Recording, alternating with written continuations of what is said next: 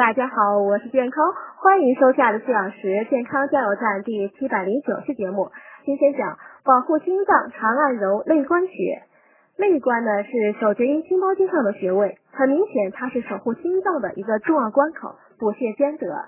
经常按压这个穴位，能舒缓疼痛，解除疲劳，宁心安神，宽心理气，宣肺平喘，缓解止痛，降利止呕，疏通经脉，调补阴阳气血等。如何找肋关穴呢？很容易，讲掌。内关穴在手腕掌侧腕横纹上两侧，也就是三横指处，在中间两股两筋之间。也可以攥下拳头，手腕关节处有两根筋凸起，内关穴就在两根筋处。